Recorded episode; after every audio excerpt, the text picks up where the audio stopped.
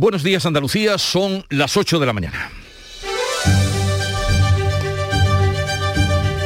En Canal Sur Radio, La mañana de Andalucía con Jesús Vigorra.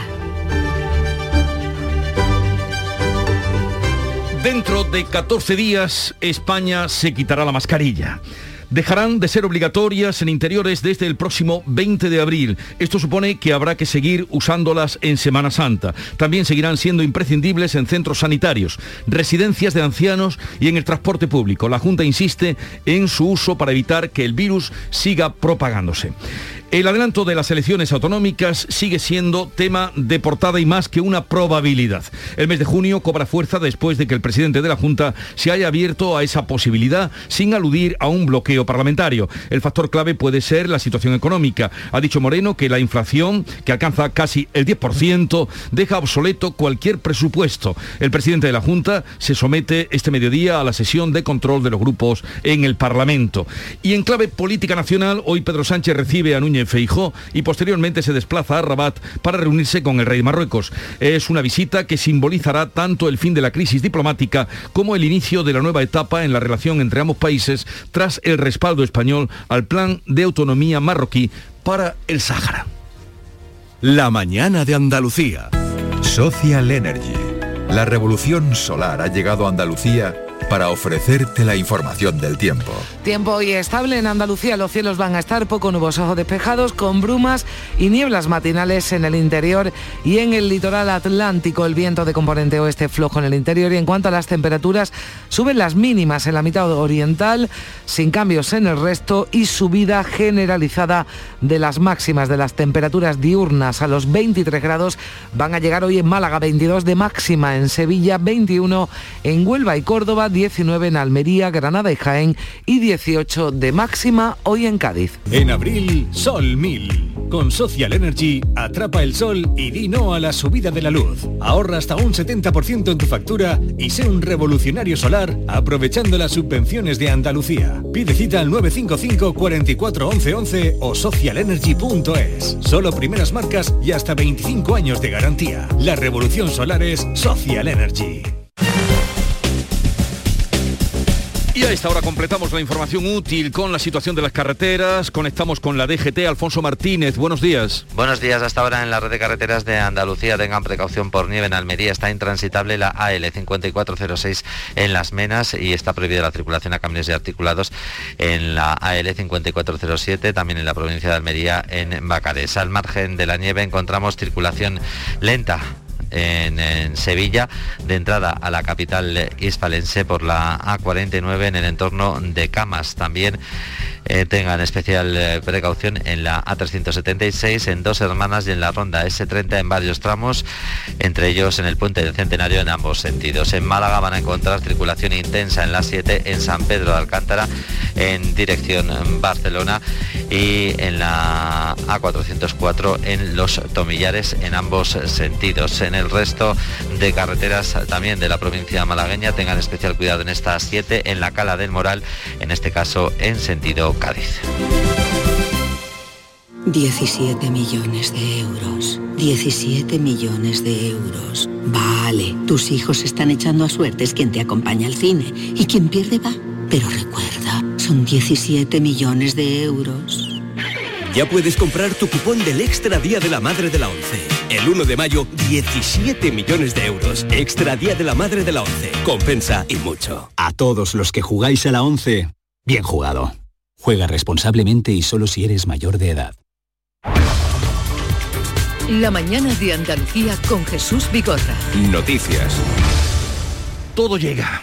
Y el fin de las mascarillas también, que dejarán de ser obligatorias en interiores a partir del próximo 20 de abril, el miércoles después de la Semana Santa. Carmen Rodríguez Garzón. La ministra de Sanidad, Carolina Darias, dice que la buena evolución de los datos de la pandemia, también los altos niveles de vacunación en todo el país, permiten tomar esta decisión. Si bien se mantiene la obligatoriedad de las mascarillas en centros hospitalarios, residencias y transporte público. Ahora era el momento por razones sólidas. Primero, la evolución epidemiológica en la que nos encontramos. Segundo, por la elevadísima cobertura vacunal.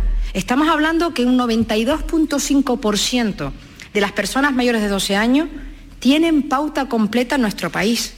Se recomienda además su uso en lugares con aglomeraciones a partir del 20 de abril, también en entornos vulnerables, pero comunidades como Andalucía consideran que en cualquier caso la medida es precipitada. Desde la Junta, decía el consejero de Salud Jesús Aguirre, van a seguir recomendando su uso, el uso de la mascarilla en interiores. De una forma paulatina, pero siempre, siempre, es lo último donde habría que quitar la obligatoriedad de mascarilla en interior sería a los trabajadores y visitantes de los centros asistenciales, sobre todo sociosanitarios y a nivel de los propios hospitales.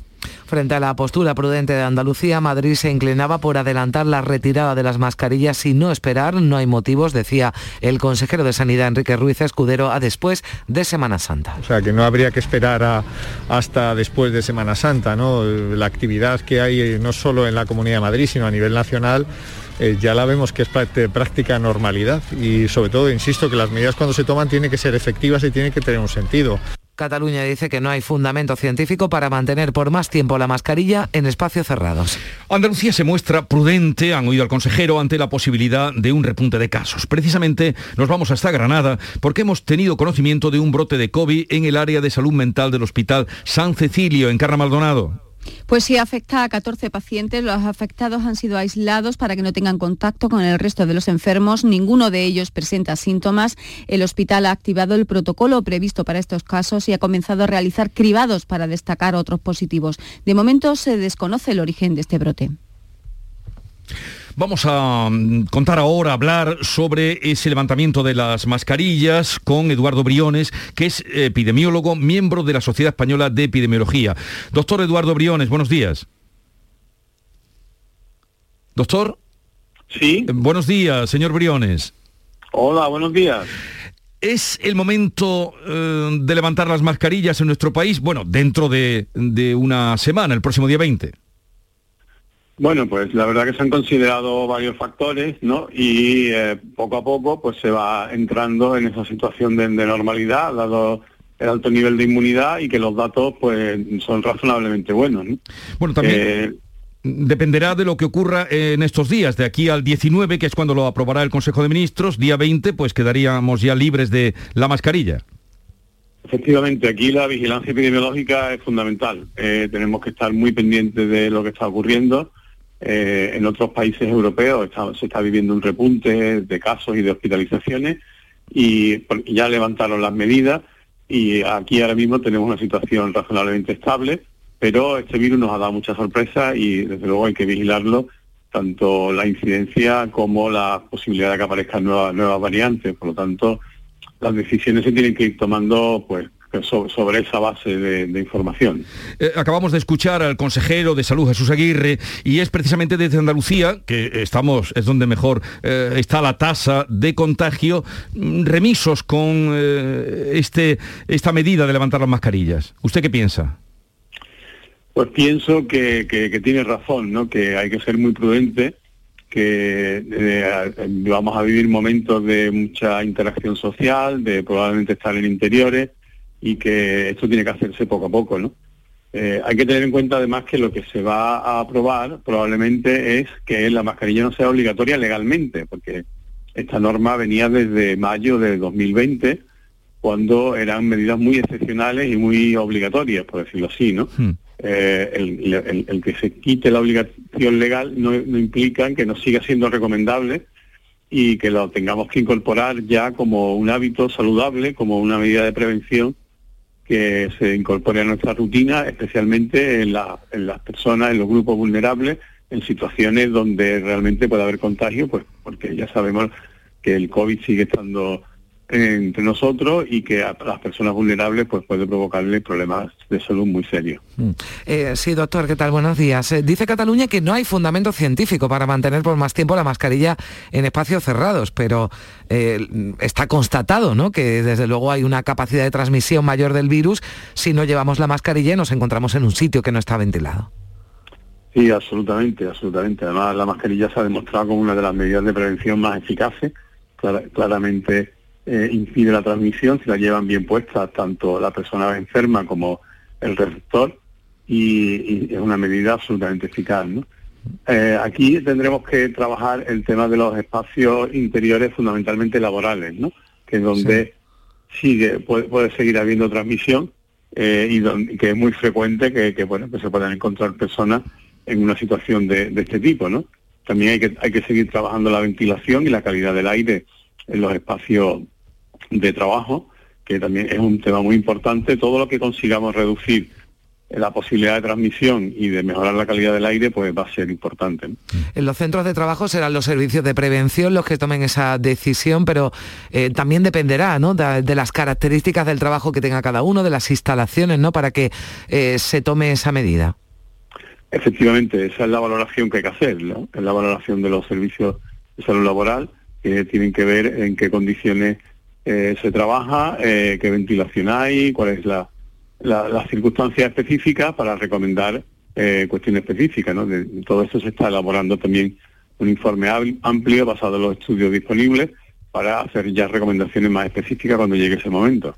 En cualquier caso, doctor, nos quedamos con lo que usted nos ha dicho, un hábito saludable y recomendable que incorporar a nuestra vida cotidiana. Eduardo Briones, epidemiólogo, miembro de la Sociedad de Epidemiología Española, gracias por estar con nosotros.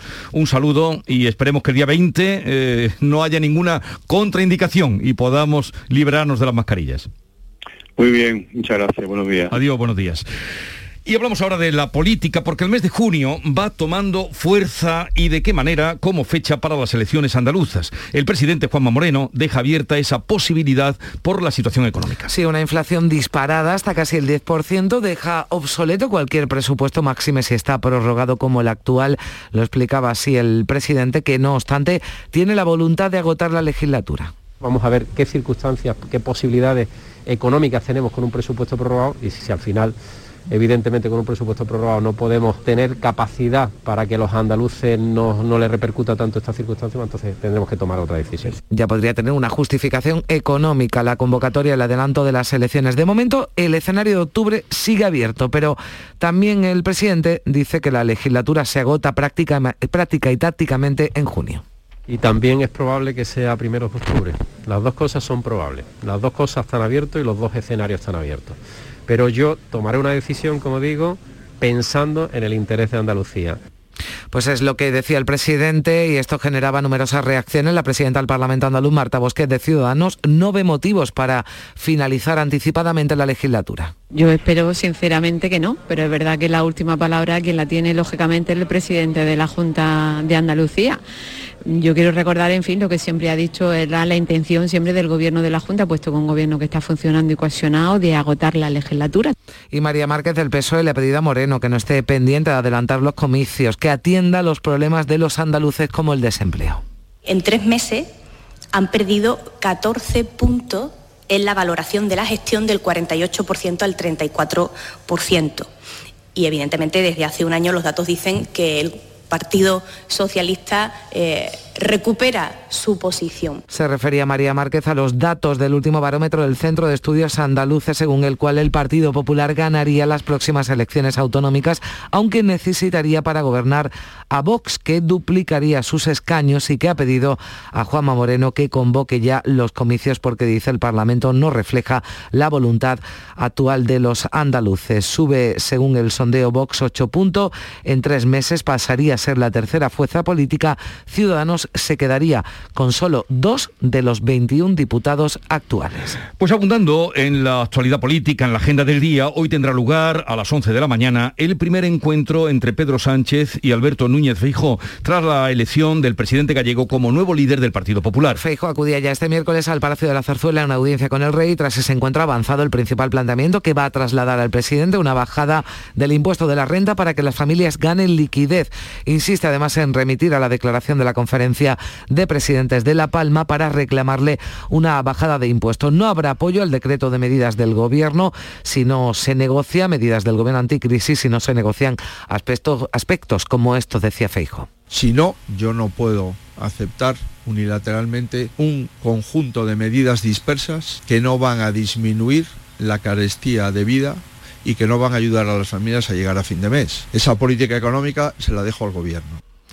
Feijó también va a trasladar el mensaje sobre la ruptura de consensos en política exterior en relación con Marruecos y el Sáhara Occidental. Le ha mostrado a Felipe VI su perplejidad por este asunto. Pues tras reunirse con Feijó, eh, Pedro Sánchez se trasladará a Rabat. Mohamed VI recibe al presidente del gobierno en pleno Ramadán. Y esto se interpreta desde el Ejecutivo español como un gesto de gran amistad por parte del rey marroquí. Uno de los objetivos de la visita, lo viene señalando el ministro de Exteriores José Manuel Álvarez, es garantizar la estabilidad e integridad territorial de España en clara referencia a Ceuta y Melilla. Los portavoces del Congreso, salvo el del PSOE, han pedido a Sánchez que en su visita a Rabat rectifique su posición de alinearse con Marruecos como solución para el conflicto del Sáhara.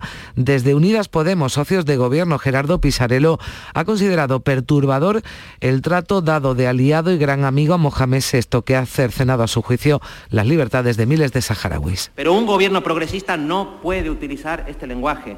No puede hacerlo sin violentar a sus bases, a sus socios parlamentarios y sin convertir la llamada realpolitik en un triste ejercicio de cinismo. ¿Qué ocurriría si tratándose de Ucrania se dijera que las propuestas de Putin son las más creíbles, las más justas, las más realistas de todas las que hay sobre la mesa? Está previsto además abordar con las autoridades marroquíes el restablecimiento de forma controlada de la circulación de personas y bienes entre los dos países, la normalización completa de las conexiones marítimas y los preparativos de la próxima operación Paso del Estrecho. Así se entiende que hay mucha expectación en la comarca del campo de Gibraltar por esta visita y esta nueva etapa de relaciones, una visita de este calado y este nivel no se producía desde 2018. Fermín Soto. Evidentemente, el alcalde de Algeciras, también senador, nos dijo ayer tarde noche en el Mirador que lo que espera de este encuentro es conocer qué puede traer de positivo para el campo de Gibraltar el encuentro entre Pedro Sánchez y Mohamed VI. Lo primero que desea es que cualquier acuerdo eh, signifique normalidad para nuestra zona. José Ignacio Andalucía. Sobre todo eh, buscamos y todos esperamos la normalidad, que el campo de Gibraltar se juega mucho, principal puerto de España y del Mediterráneo se resiente por esta situación. También se está resintiendo por el tema de la guerra en Ucrania, además el tema de seguridad que muchas veces se nos olvida. Necesitamos protegernos del yihadismo radical, un encuentro entre eh, Pedro Sánchez y el rey de Marruecos, tras el cual se podría anunciar, como habéis comentado, el restablecimiento de las conexiones marítimas para pasajeros entre España y Marruecos en la zona del estrecho y el retomar la operación, eh, la OPE, después de dos años interrumpida como consecuencia de la pandemia. Bueno, pues ya veremos qué da de sí esa visita. Vamos a otro asunto. Ya ha comenzado a funcionar en Málaga el cuarto centro nacional para la atención a refugiados que están llegando de Ucrania. José Valero. Pues está ubicado en el pabellón de ferias y congresos de Málaga, es el cuarto centro de España, permite una mejor coordinación entre todos los servicios de atención del gobierno y atender de manera integral todas las necesidades de las personas que llegan a esta provincia procedentes de la guerra en Ucrania. El subdelegado del gobierno en Málaga es Javier Salas. Se ha abierto en Málaga por la cantidad de, de la población ucraniana que reside en la provincia y la cantidad de refugiados ucranianos que están llegando. Es un centro que tiene un total de 2.000 metros cuadrados y que tiene zonas diferenciadas para los distintos trámites que tienen que realizar los refugiados que vienen procedentes de la guerra de Ucrania. Pues ya está en marcha este centro. La Unión Europea ultima el quinto paquete de sanciones a Rusia. Hay consenso en dejar de comprar carbón a Moscú, pero no gas ni petróleo porque son fundamentales para algunos países. El jefe de la diplomacia europea, Josep Borrell, ha insistido en que Europa debe fomentar su independencia energética, ha dado cifras muy redondas que muestran que pese a los embargos y las sanciones, Europa sigue dando mucho dinero a Rusia desde que empezó la guerra, 35 veces más de lo que ha dado a Ucrania. Y el primer ministro italiano, Mario Draghi, ha dejado en el aire esta reflexión que dirigía a todos los involucrados en el conflicto. ¿Se puede canjear paz por gas? Cosa preferiamo? La pace oppure stare tranquilli col termosifone acceso, anzi ormai l'aria condizionata accesa tutta l'estate? ¿Qué preferimos? ¿La paz o estar cómodos con la calefacción encendida? ¿Cómo responder a esto? ¿Prefieres la paz o el aire acondicionado este verano? Esta es la pregunta que tenemos que hacernos. Esta es la demanda que ci dobbiamo porre. Se cumplen 44 días de guerra en Ucrania. Rusia anuncia la ofensiva final contra Mariupol, la ciudad asediada desde hace siete semanas. Este miércoles ha vencido el último ultimátum por los rusos para que las fuerzas ucranianas depongan las armas y abandonen la ciudad. El gobierno ucraniano ha denunciado que las tropas rusas están utilizando crematorios móviles para ocultar las pruebas de sus crímenes y torturas y que no se vuelva temblaban. A ver, imágenes eh, como las de Bucha, así lo confirmaba el presidente Zelensky esta pasada noche. Tenemos información de que las tropas rusas han cambiado de táctica. Ahora tratan de sacar a los muertos de las calles y sótanos. Esto es solo un intento de ocultar la evidencia y nada más. 8, 20 minutos de la mañana. La mañana de Andalucía. Con tu coche no te líes. Conmigo te mueves seguro, eres puntual, ahorras, llegas donde quieras y contaminas menos. Transporte público de Andalucía, seguro, económico y sostenible. Junta de Andalucía. Hola hijo, ¿cómo te van las cosas? Dice mi mujer que trabajo demasiado y que tengo mucha tensión acumulada. ¿Tensión? ¿Y tú qué has hecho? Yo, garbanzos. Mmm, garbanzos. Anda, siéntate y come. Legumbres la pedriza. Tómate tu tiempo. Montepío, ¿en qué podemos ayudarle? Quería saber si mi seguro de salud tiene cobertura fuera de Andalucía. Claro que sí, en toda España. Y si viaja al extranjero, cuenta con asistencia en caso de urgencia. Con la garantía de Adeslas, entidad reaseguradora de los productos de salud de Montepío. Visite montepíoconductores.com. Montepío, lo tiene cubierto. La mañana de Andalucía con Jesús Vigorra. Noticias. Después de los temporales, el gobierno se reúne hoy con los alcaldes de los municipios que han sufrido los efectos precisamente de este último temporal. El secretario de Estado de Medio Ambiente, Hugo Morán, junto con el delegado del gobierno en Andalucía, Pedro Fernández, se van a reunir por videoconferencia con alcaldes y representantes de municipios costeros de Andalucía. Van a valorar los daños que ha provocado el temporal en las playas y también para adoptar medidas urgentes de cara a la Semana Santa. Se demanda al gobierno la declaración de zona catastrófica en muchas localidades como es el caso del municipio almeriense de Vera. En Almería se siguen evaluando daños y reparando infraestructura. María Jesús Recio.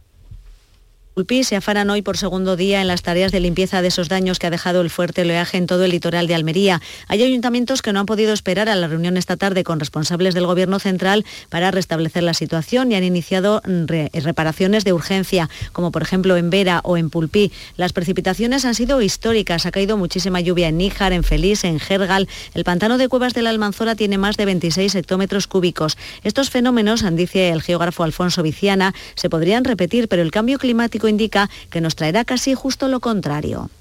Yo creo que eso se repetirá con los años, se repetirá posiblemente en otras épocas, ¿no?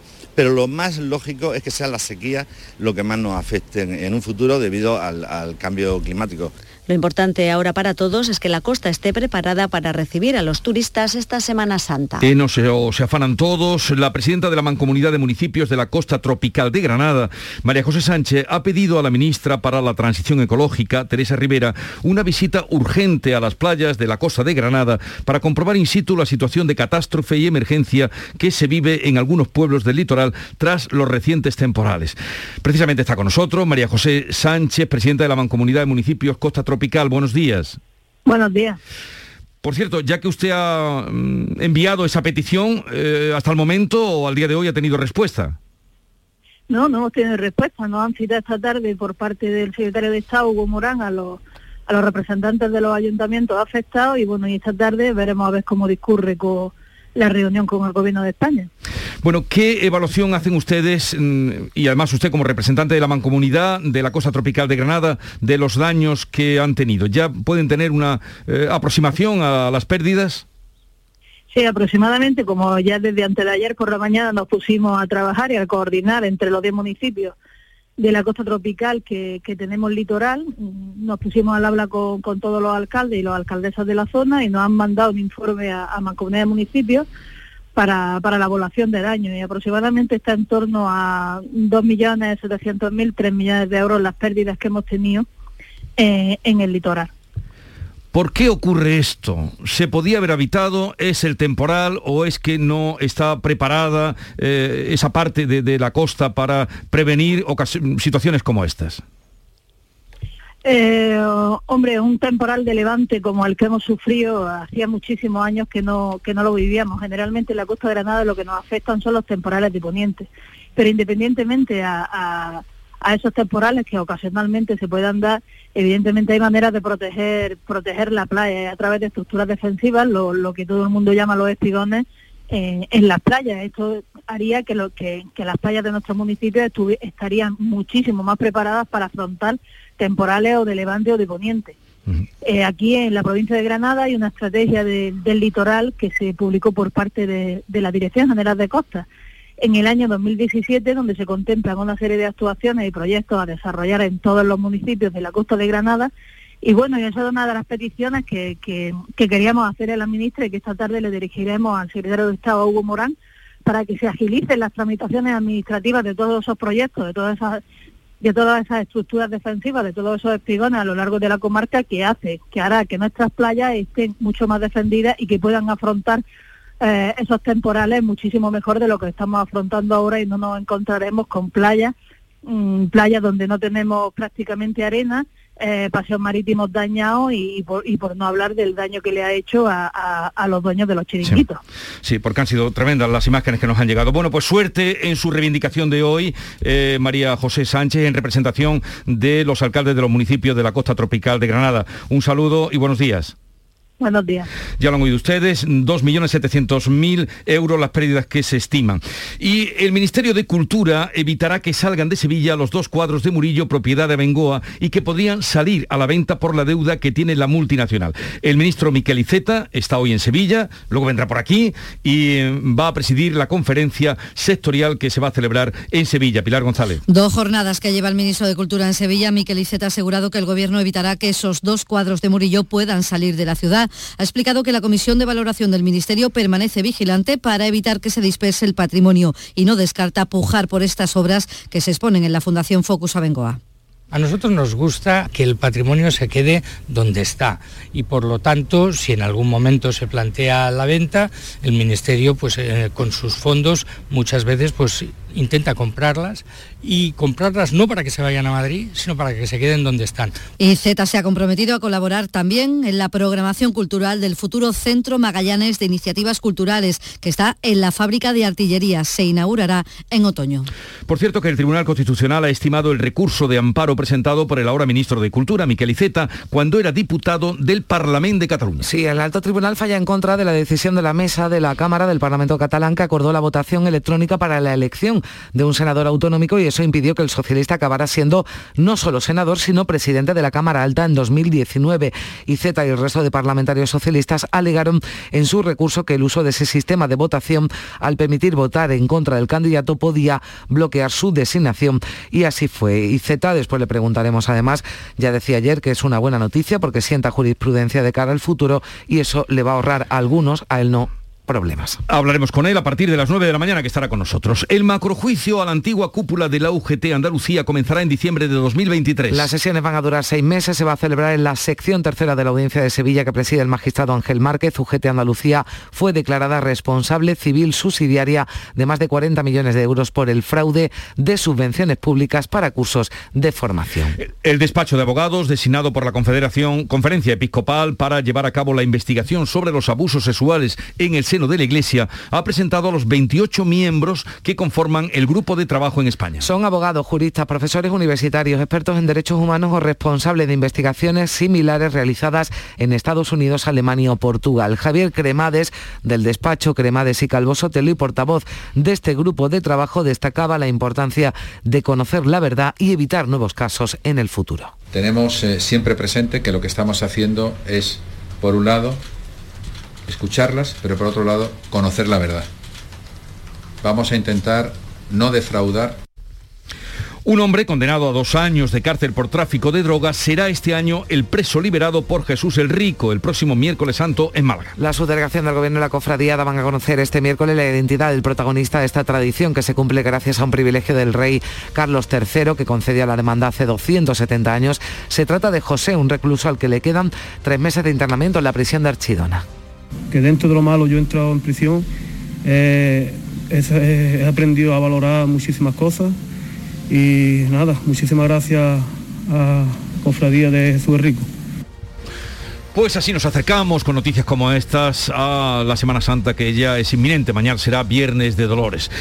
A la vuelta de la información local a la que ahora damos acceso, estaremos en tertulia con Silvia Moreno, Héctor Barbota y Pepe Landi en un día en el que la probabilidad de las elecciones autonómicas andaluzas está cada vez más cerca.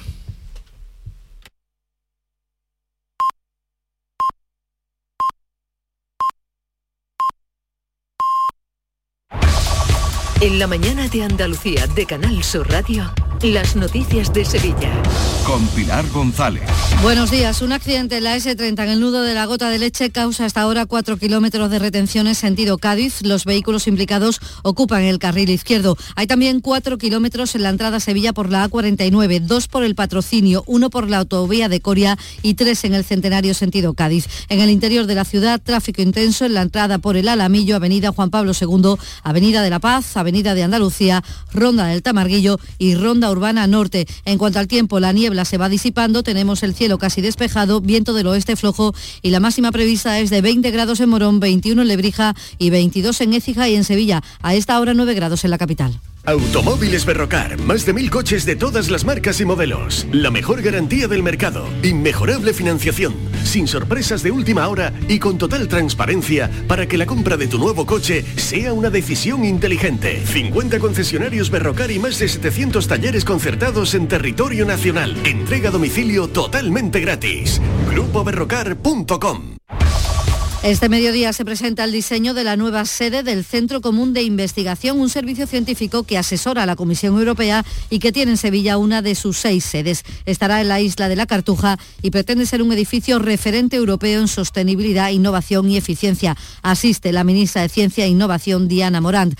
Los hoteles de Sevilla están al 80% en reservas para esta Semana Santa. La noche de mayor precio y reserva, ocupación, es el Viernes Santo. Se roza el 90%. El presidente de la Asociación de Hoteleros, Manuel Cornax, valora esta tendencia de la recuperación con cifras similares a 2019. Estamos aproximándonos ya a datos del 2019, tanto en ocupaciones como en precio medio de venta y bueno, pues todo indica que al menos en los periodos de, máxima demanda pues nos vamos a nos vamos pareciendo, estamos contentos porque estamos viendo que la evolución es positiva y por después de mucho tiempo pues estamos viendo un poquito la luz al final del túnel. En el Muelle de las Delicias está atracado un yate que estará aquí hasta el sábado y las casas rurales de la provincia estarán al 90% de, entre el jueves santo y el domingo de resurrección.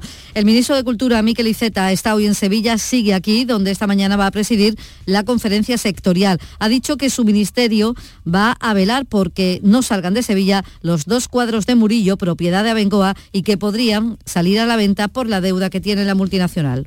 A nosotros nos gusta que el patrimonio se quede donde está y por lo tanto, si en algún momento se plantea la venta, el ministerio pues eh, con sus fondos muchas veces pues intenta comprarlas y comprarlas no para que se vayan a Madrid, sino para que se queden donde están. La fábrica de artillería abrirá como espacio cultural en otoño. El Ministerio de Cultura colaborará en llenarlo de programación. A las 9 de la mañana el Ayuntamiento de Sevilla celebra un pleno extraordinario sobre las obras de ampliación del tranvía. Esa propuesta del PP. Los cacharritos de la calle del infierno empezarán a funcionar el jueves antes de la feria. Y la audiencia de Sevilla condenado a seis años de cárcel a una mujer por intento de homicidio. Atracó con unas tijeras a un hombre de 85 años por quitarle 10 euros. Lo cuenta su hijo. La individua lo, agredió con, una, con unas tijeras pequeñitas y se la puso en la mano y empezó a darle, pues le dio cerca de 20 puñaladas por 10 euros que le quería robar. Y menos mal que había un vecino allí, nuestro, que al verlo por, por el balcón salió inmediatamente y se la quitó de encima. Iberfurgo el alquiler de furgonetas con una nueva y variada flota de vehículos industriales en Sevilla les ofrece la información deportiva. Nuria Gaciño, buenos días. Muy buenos días. El plan de renovaciones en el Betis parece no tener fin. Ahora son Bartra y Bellerín los que pretenden continuar en el equipo verde y blanco. El sábado toca Liga el Cádiz, partido para el que estarán Canales y Borja Iglesias. Es duda el guardameta Ruiz Silva que ayer se resintió del golpe sufrido en Alemania y será baja segura William Carballo por sanción. Por sanción también será baja mañana en el Sevilla, que recibe al Granada Pablo Sanz, el segundo de Lopetegui, que fue expulsado en el minuto 84 del partido, que el Sevilla jugó el domingo ante el Barcelona por protestar tras haber sido previamente advertido y por competición le ha sido sancionado con, la máxima, con el máximo castigo. ¡Guau! ¡Vaya furgoneta! La he alquilado en Iberfurgo. Está súper nueva. No parece de alquiler. Ya, en Iberfurgo disponen de una flota en perfecto estado y te ofrecen presupuestos a medida. En Iberfurgo somos expertos en alquiler de furgonetas de carga, pasajeros y carrozados. Visítenos en iberfurgo.com o en Sevilla en el Polígono Industrial Parsi. Les contamos que Sevilla celebrará de nuevo la gala de los premios Laureus del deporte, una gran oportunidad de promoción internacional de la ciudad el 24 de abril. A esta hora, 8 grados en Burguillo, 7 en Cantellana, 6 en Guadalcanal, 9 en Sevilla.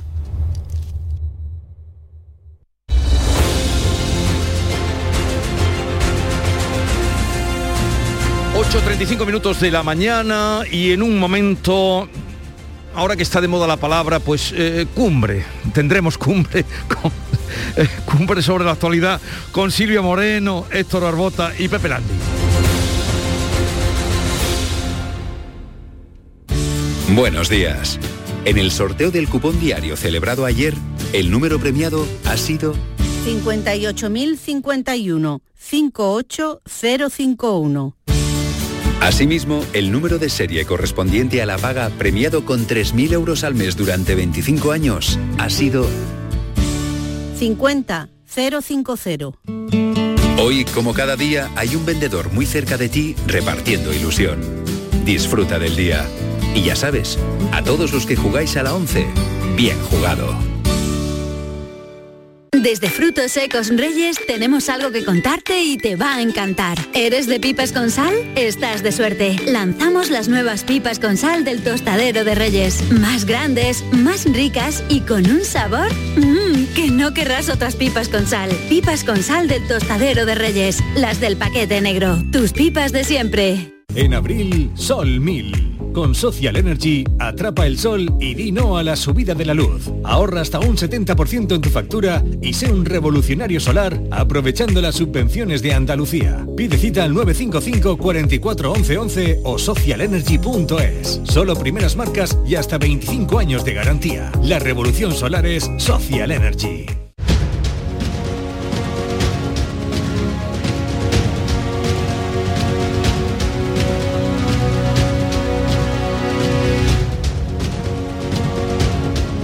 En Canal Sur Radio, La mañana de Andalucía con Jesús Vigorra. Y con Silvia Moreno del diario El Mundo. Buenos días, Silvia. Muy buenos días. ¿Qué tal? Muy bien. ¿Has venido en Mañana- moto? Mañana fresquita, ¿eh? ¿Pero has venido en moto? Sí, moto, Vale, moto. o sea, Hoy no llueve, hay que aprovechar. También está con nosotros Héctor Barbota, Hola. delegado del sur del Ideal en Sevilla. Buenos días, Héctor. Hola, buenos días. ¿Qué tal? He venido aquí eh, buscando el camino entre la niebla. Sí hay niebla. Sí, sí, Yo sí. por la ventana veo, digo, pero no acaba de salir el sol. Eso quiere decir que saldrá sol, ¿no? Sal- supone que saldrá el sol, sí, sí. Pero cuando salí de casa no se veía nada. Pepe Landi, eh, redactor jefe de La Voz de Cádiz. Buenos días, Pepe. Hola, muy buenos días. ¿Qué, qué tiempo tenéis por ahí? Pues por aquí ¿Por un tiempo muy, muy, muy fresquito, muy agradable, soleado, anticipando una Semana Santa que espero que sea estupenda para los aficionados y seguidores. Y he venido maravillosamente porque me encanta el olor a elecciones autonómicas por las mañanas. O sea, tú ya de rondó cuál es el tema. Pues no sé, Silvia y Héctor, si lo ven así, ese, ese encantamiento, porque ya dais por hecho que habrá elecciones en junio, ah, elecciones autonómicas andaluzas. Tiene toda la pinta, Jesús, porque desde el principio todo apuntaba, eh, parecía que iba a ser junio, pero bueno, ayer el presidente andaluz, Juanma Moreno, pues ya deslizó que otro, un argumento que hasta ahora había sido secundario, y es el tema económico, ¿no? Como las previsiones apuntan a que la inflación va a seguir desbocada hasta final eh, de verano, la incertidumbre por la guerra de, de Ucrania, la necesidad de tener un presupuesto para poder hacer frente a todas esas eh, situaciones y entonces eso hace que, que la balanza se incline por, por el mes de junio, ¿no? Ya de hecho ya desde hace eh, varios días Hmm. destacados dirigentes de- del PP, como bueno, el portavoz José Antonio Nieto, ya dijeron que la legislatura estaba prácticamente ya finiquitada y que bueno, que sería una cuestión técnica si finalmente las elecciones eran en junio. Así que tiene toda la pinta de que vamos a ir a la urna más pronto que tarde. Ayer hubo un, un- un giro de guion. Sí. Eh, y un giro de guion importante, ¿no? Eh, la- las buenas películas suelen tener giros de guion. Ahora, mm, un nuevo so- sobregiro de guion para volver a- al otoño yo lo veo muy complicado, pero no hay que ver el talento de los guionistas, a ver si, si son capaces de hacerlo llegado al caso. A mí me da la impresión de que lo de ayer fue, fue definitivo. Ese ¿no? giro de guion te refiere a, a Juan Bravo, a lo que dijo Juan Bravo. No, no, no, no al que dijo Juan Bravo, sino a que, a que el presidente eh, ha cogido la tesis de Juan Bravo. Claro. Ju- Juan Bravo lo viene diciendo Sí. desde hace tiempo. Vamos a escucharlo a Juan Bravo, que también decía esto ayer. Necesitamos tener un presupuesto en el año 2023.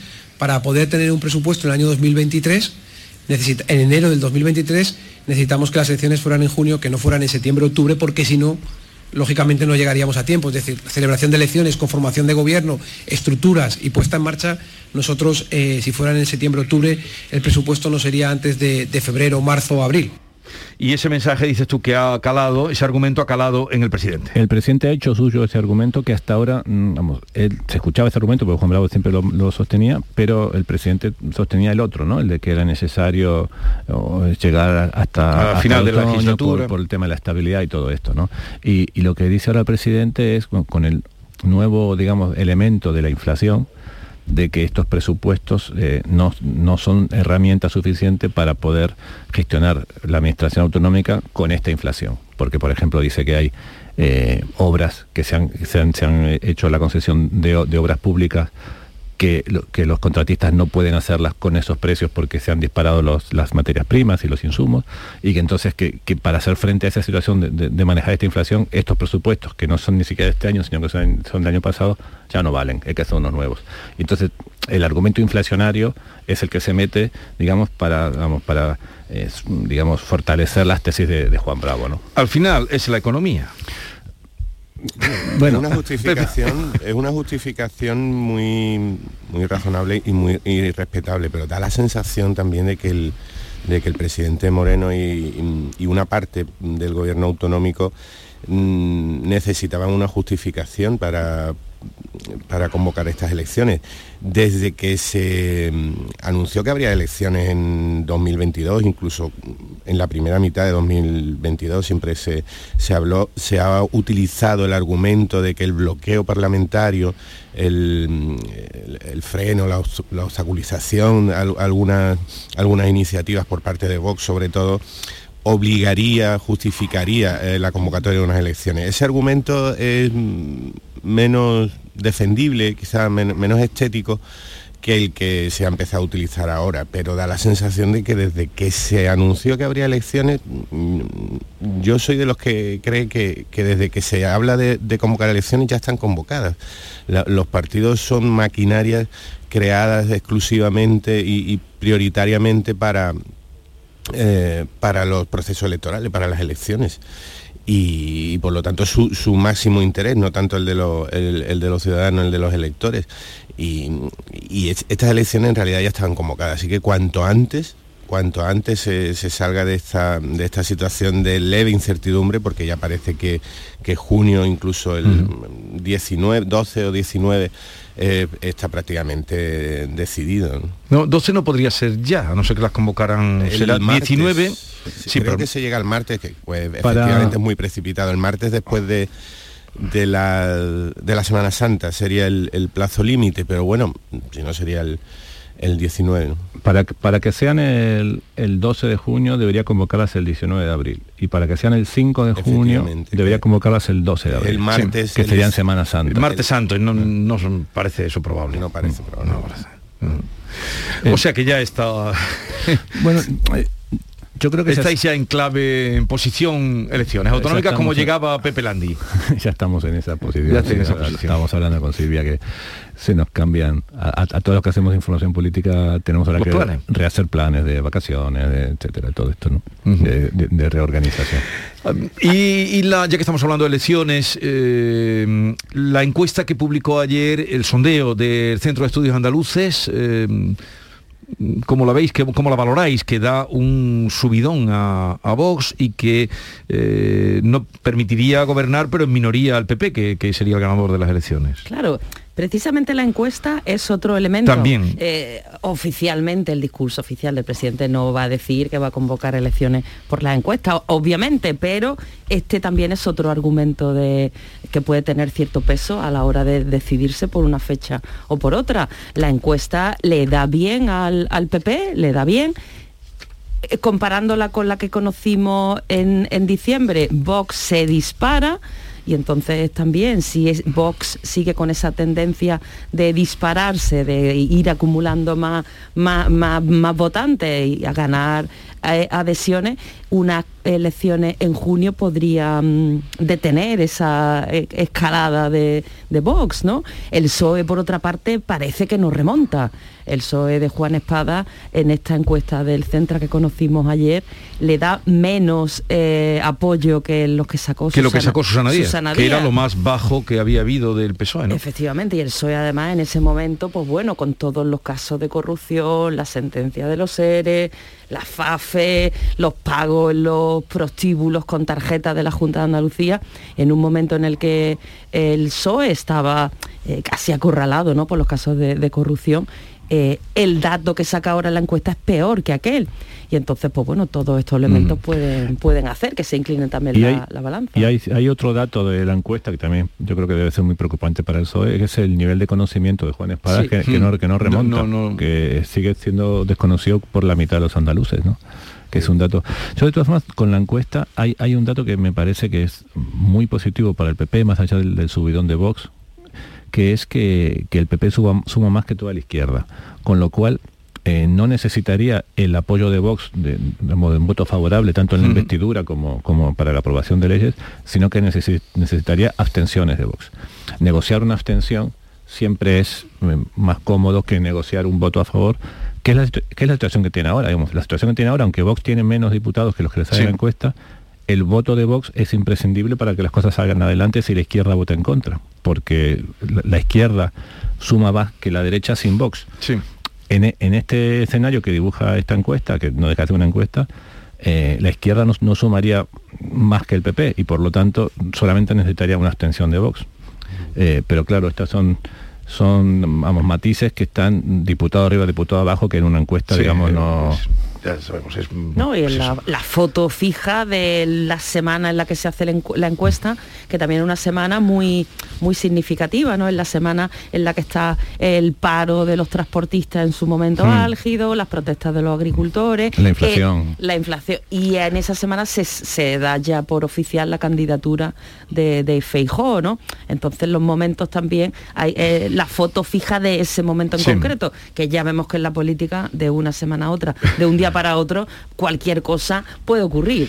Es verdad que es muy difícil ver con, perspectiva, digamos, de, tiempo y, con, mirada un poco larga la, las encuestas, que siempre tienen su margen de error que todos consideramos y valoramos antes de, abrir la boca respecto a ellas. Pero yo, desde que, la vi ayer, bueno, hay una conclusión que puede ser relativamente obvia, pero que me, asombra, que eh, Andalucía se ha vuelto muy de derechas, pero muy de derechas. O sea, el, retrato de, del electorado a cuatro o cinco años vista, aunque decía Silvia con razón que, claro, que, las elecciones, los sondeos y las encuestas hay que verlas prácticamente en el momento en el que se hacen, pero si se mira cuatro o cinco años vista, bueno, el giro es que Vox multiplica por dos sus votos, casi su representación parlamentaria, de 12 a 22, según este sondeo. Eh, el Partido Popular mmm, tiene más eh, escaños que toda la izquierda junta. Hay un derrumbe considerable de, de lo que fue el fenómeno Podemos, que ahora está perdido en una amalgama de, de siglas. De hecho, mm se presentaría adelante Andalucía a la que se, se le da un, eh, en este sondeo un escaño, lo que significa que está a pocos cientos o miles de votos de no tener ninguno, de no tener representación, el hundimiento de Ciudadanos, que pasa de 21 escaños a dos, es decir, prácticamente la, la división, pero con la, intentando poner una perspectiva larga, pensando en la Andalucía de 2018-2019 a la Andalucía de 2022, lo que, me, lo que me llama muchísimo la atención es el giro hacia la derecha. ¿Qué, pensáis de lo que dice Pepe Landi? Eh, ¿Andalucía ha dejado de ser de izquierdas o Andalucía ah, es de derecha, muy de derecha, dice, dice Pepe Landi?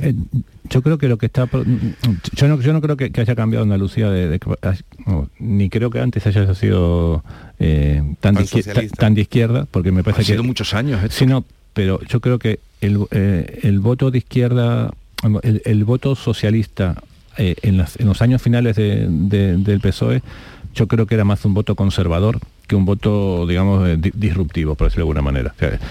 el voto al PSOE no era un voto de rebeldía, que es lo que siempre se le adjudica a la izquierda. Era un voto en gran medida conservador, de, que clientelar, ¿no? De que siguiera, bueno, yo, yo, que no quiero ser peyorativo, ¿no? Yo digo conservador en el sentido de que gente que votaba por lo que estaba, ¿no? Eh, me, refiero a esa acepción de la palabra conservador. Y, me parece que el fenómeno Vox ahora, como fue en su día el fenómeno Podemos, es una fuerza que es eh, eso, disruptiva, que, que, rompe con lo que había y que, y que por lo tanto mm, si bien Vox es un partido que está en, la extrema derecha, no, a mí no me parece que, todo el voto de Vox sea ideológicamente de, extrema derecha, sino que me, parece que es un voto en cierta medida como de rebeldía, de, un voto de, cabreo, de enfado, y, que, que es un voto en, gran medida ideológicamente bastante transversal, aunque se vote a gente de, que, es, que es muy, muy de derecha. ¿no? Eh, por lo tanto, a mí, me parece que sociológicamente haya habido un cambio, sino que me parece en gran medida que es un voto que puede estar de moda, que puede ser un voto que atrae a, jóvenes, digamos, no demasiado ideologizados. yo no creo que haya habido un cambio sociológico, sino que creo que lo que hay es un nuevo escenario político con fuerzas que son que rompen con lo que había y, que, y que, y que atraen, digamos, un voto muy, muy transversal. A mí me lo decía el otro día un dirigente socialista, su preocupación que tienen, pues, sobre todo en las zonas rurales, de que los jóvenes hijos de socialistas se están fijando en Vox por un tema de, sobre todo en el tema rural, por un tema de que piensan que es un partido que habla de sus problemas y que aparte es un, eh, un, voto joven, en fin, que no. No, está claro que la marca, la marca Vox está de moda, eh, de, con un candidato con otro suma como en su día ocurrió también con Podemos. Son partidos que están en los extremos, lanzan mensajes eh, populistas y cazan, eh, atraen eh, todo ese descontento de jóvenes y no tan jóvenes, ¿no? Con la clase política. Y es un, voto, estoy de acuerdo con Néstor, que es un voto de ruptura con el sistema establecido. Podemos estuvo de moda durante un tiempo, sacó unos excelentes resultados y, y, se ha desinflado. Y el momento de Vox parece que es ahora. Y, es, y yo estoy de acuerdo también porque hay muchos, muchos jóvenes que yo no identificaría con extrema derecha, jóvenes que no es que tengan una tendencia clara izquierda-derecha y se sienten atraídos por Vox. Y, luego también siempre está eh, la ruptura o empatar con respecto al padre o a, la familia o los padres. Nuevo, ¿no? Y aquí en Andalucía, ojo, que también durante mucho tiempo eh, funcionó el discurso del PSOE del miedo a la derecha, que viene la derecha, van a privatizar hospitales, esto, y, esto, eh, la, de un partido de centro derecha están gobernando y no ha ocurrido eso. ¿Cuándo vamos a saber el candidato candidata de, de Vox? Pues, o, ya lo dais por eh, bueno, seguro que será Olona. Yo, creo que seguro que se va, a ser Olona y más si, si, vemos la intervención que tuvo Olona ayer en, en, el, en el Congreso eh, erigiéndose en defensora de, la feria de Sevilla con de los caseteros. Sí, de, más que de la feria, de, los caseteros y del trabajo de 16 horas en la feria, lo que defendió. Pero, pidiendo respeto para la cultura andaluza pidiendo exactamente, del trabajo de, los caseteros en la feria. En fin, esto, este es el... Este tipo de discursos son los que nos revelan que, estando, estoy muy de acuerdo con, que se trata de un voto en, buena parte de castigo, un voto de llamar la atención, un voto grito, un voto cabreo, eh, que no tiene que ver con una ideología concreta, pero que se va a poner al servicio ese, enfado eh, de, mucha gente que quiere votar como pegando un golpe en la urna y diciendo que todo le parece que está muy mal, eh, ese voto se va a poner al servicio de un partido mm, nacionalista radical que es capaz de decir eh, barbaridades por minuto a un ritmo muy alto como sucedió ayer con la intervención de Macarena Olona, hablando de que la...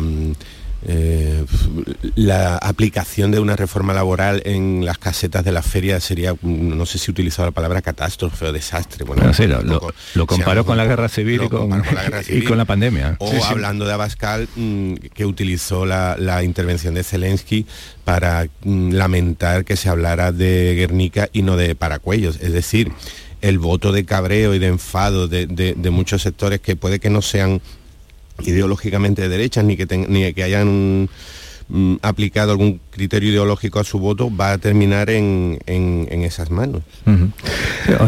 una, cosa es el, motivo del voto y otra cosa es las consecuencias que ese voto tiene, ¿no? Claro. Y sobre Macarena Olona, eh, retomando la, la encuesta del Centra, me ha llamado mucho la atención que en las tertulias, en los debates, en Twitter, hmm. los políticos, los periodistas, pues en fin, damos por hecho que Macarena Olona es muy conocida, eh, tiene un gran tirón, pero en la encuesta del centro dice que a Macarena Olona solamente la conoce el 34% de la población, a Teresa Rodríguez de Adelante Andalucía la conoce el 50%. O sea, que una cosa es lo que lo que dicen las redes sociales, ¿no? Lo que lo que nosotros palpamos y, luego, lo que la gente vota y lo que conoce. Al sondeo lo único, el único pero que le sacó al sondeo, bueno, le sacó los mismos pero que a todas las encuestas de todos los días, pero mm, no calcula, no prevé, probablemente por fecha, el efecto que podría tener una agrupación electoral de todos los partidos a la izquierda del PSOE, que, ya se ha puesto en marcha, se puso en marcha el 28 de marzo en Sevilla, creo, en la que están pues Más País, en su versión andaluza, en la que está Izquierda Unida, la que... No sé qué efecto mm, podría tener a la vista de, los resultados que se le dan al PSOE, que se le da adelante a Andalucía, que se le da a Podemos, tampoco cabe esperar que tenga un gran resultado electoral, pero eh, esa, esa opción no está, no está contemplada, además del enorme e imprevisible efecto siempre de la, de la abstención. A ver, los últimos minutos, eh, porque luego a las 9 tengo al ministro, voy a liberar antes, tengo al ministro Miquel Iceta, mm, ministro de Cultura, que está por Sevilla, ayer estuvo toda la jornada y hoy también. Eh, las mascarillas, estábamos hablando que el día 19 podría ser el día, 19 de abril, cuando se convoquen las eh, elecciones andaluzas, pero ese día va a ser también ya, con toda seguridad, si no pasa algo grave, que el Consejo de Ministros eh, apruebe el levantamiento de las mascarillas en interiores. ¿Qué opinión os parece? Eh, la Junta de Andalucía o el, consejero de salud es el más remiso a la hora de que se levanten con mucha alegría las mascarillas y quisiera saber qué pensáis vosotros. Pues yo... Mm, mm, ¿O la vais a quitar? ¿No la vais a quitar? Eh, yo, más allá de lo que digan los científicos, yo, no veo la hora de quitármela, primero. Ahora, yo creo que hay sitios hay sitios donde, donde la voy a seguir donde la voy a seguir utilizando. Eh, por ejemplo, en, el metro la voy a seguir utilizando sin duda. Hmm. Claro, sí, porque se, se baraja eso, ¿no? Que en, en, el transporte público, en ciertos sitios se mantenga, ¿no? Y ahora ya vemos que en la calle en teoría se puede ir sin mascarilla y hay gente que va por la calle por una acera bien ancha y con poquísima gente y la gente sigue llevando la mascarilla. Mm, esta mañana me decía un epidemiólogo Briones, que he hablado con él, que eh, es, es eh, deberíamos eh, incorporar la, marca, la mascarilla como pues una medida, ha dicho... Un hábito personal. Un hábito, sí, como... Un hábito saludable. Un hábito saludable, ha dicho recordemos otro mejor, tenía por aquí Prácticamente la, mascarilla que tiene un, ahora mismo una fuerza simbólica que no hay que despreciar con la fuerza de los símbolos, pero su aplicación práctica, mm, bueno, eh, o sea, su, el control de su uso prácticamente desapareció hace mucho tiempo. A nadie le van a multar, bueno, aparte que las multas que se pusieron, en fin, ya sabemos cómo acabaron y, eso eran otros momentos.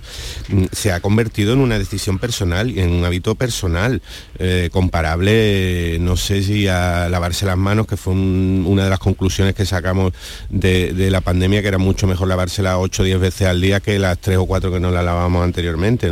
Mm, y así creo que se va a quedar. Es decir, nadie va a controlar el uso de, la mascarilla de una forma ejecutiva, mm, eh, llamando la atención a nadie. Ahora que cada uno lo, incorporemos como un, como un hábito personal, especialmente pues, en determinadas épocas del año, en determinadas circunstancias, aglomeraciones, compras. Yo creo que va, que va a acabar en eso.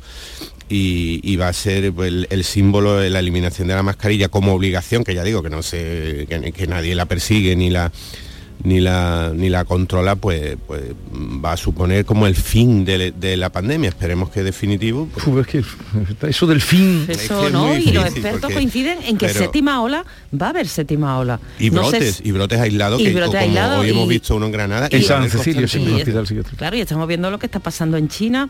O sea que esto... Lo de China, yo cada vez que veo mm, lo de China mm, Anda. me tiento la ropa. Claro. Sí, sí, sí. Pero Porque allí empezó todo. Nos comportamos como si hubiera terminado, que hasta cierto punto tiene una justificación psicológica porque Hoy estamos agotados. ¿no? estamos agotados. Sí, pero, eh, la- Otra pero cosa es que sea buena el idea coronavirus sigue así. ahí con sus Claro, claro. mutaciones y Otra con cosa sus... es que si el giro es demasiado brusco y todo es demasiado acelerado, ¿no? Bueno, pues os voy a liberar, ya vais a quedar liberados, deseando que tengáis una buena Semana Santa y a nuestros oyentes ya han visto que eh, tres eh, periodistas veteranos cualificados como eh, Silvia Moreno, Héctor Barbota y eh, Pepe Landi dicen que estaremos votando en junio, allá por el víspera de San Juan tal vez, Pues víspera del verano. Oye, que tengáis una buena Semana Santa y bueno, yo estoy por aquí la semana que viene, tal vez alguno vea. Adiós. Hasta Llegamos luego. a las 9 de la mañana.